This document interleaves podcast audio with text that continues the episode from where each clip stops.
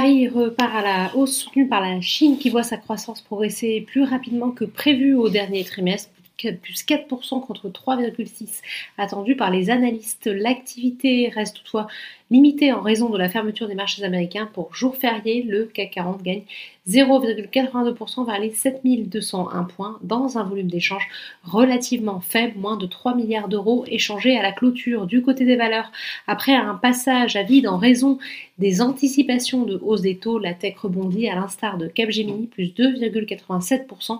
Les bonnes nouvelles du côté de la croissance chinoise profitent au luxe qui sert de locomotive à l'indice CAC 40. Hermès signe ainsi la plus forte hausse de l'indice après un début d'année difficile, plus 3,58%. Kering avance de son côté de 2,37%.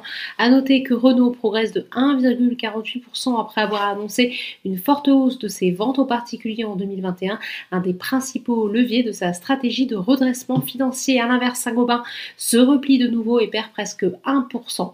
Les valeurs bien orientées la semaine dernière comme Vinci sont également à la peine. Le titre perd 0,55% sur le SBF 120. Les parapétrolières sont toujours recherchées alors que les cours du brut continuent de grimper au-dessus des 80 86 dollars pour le baril de Brent. À l'opposé, EDF poursuit son repli. Le titre est toujours pénalisé par les nouvelles mesures visant à limiter la hausse de la facture d'électricité des particuliers. À cela s'ajoutent des abaissements de recommandations d'analystes, à l'instar de Bank of America qui passe à sous-performance contre acheté et abaisse son objectif de cours à 7,60€ contre 17,50€ précédemment. Voilà, c'est tout pour ce soir. N'oubliez pas, toute l'actualité économique et financière est sur Boursorama.